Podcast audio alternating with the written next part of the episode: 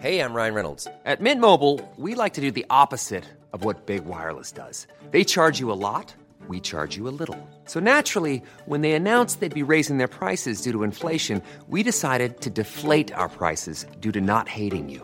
That's right. We're cutting the price of Mint Unlimited from $30 a month to just $15 a month. Give it a try at mintmobile.com slash switch. $45 upfront for three months plus taxes and fees. Promo rate for new customers for limited time. Unlimited more than 40 gigabytes per month. Slows. Full terms at mintmobile.com.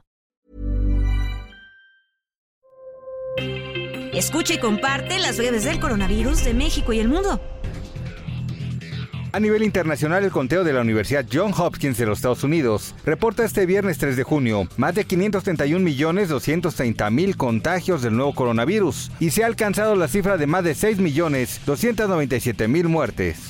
El doctor Arturo Ederly, profesor de tiempo completo de la UNAM de la FE Zacatlán, apuntó que en México están aumentando los contagios de COVID-19, como lo advirtió la Organización Panamericana de la Salud. El especialista señaló que este repunte de casos no es de sorprenderse porque también sucedió en Estados Unidos hace unas semanas.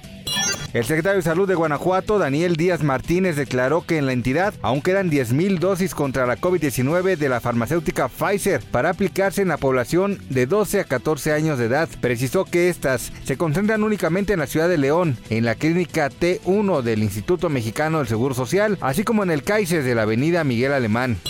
El diputado del PRI en el Congreso de la Ciudad de México, Jonathan Colmenares, consideró que es necesario un incremento presupuestal al Instituto Nacional de Enfermedades Respiratorias, así como entregar compensaciones económicas a los empleados que han trabajado en la atención de enfermos del COVID-19. Puebla registró su cifra más alta en contagios en las últimas seis semanas, luego de sumar 29 contagios de COVID-19 en las 24 horas más recientes. Así lo informó José Antonio Martínez García, titular de la Secretaría de Salud Estatal. Para más información del coronavirus, visita elheraldodemexico.com.mx y nuestras redes sociales.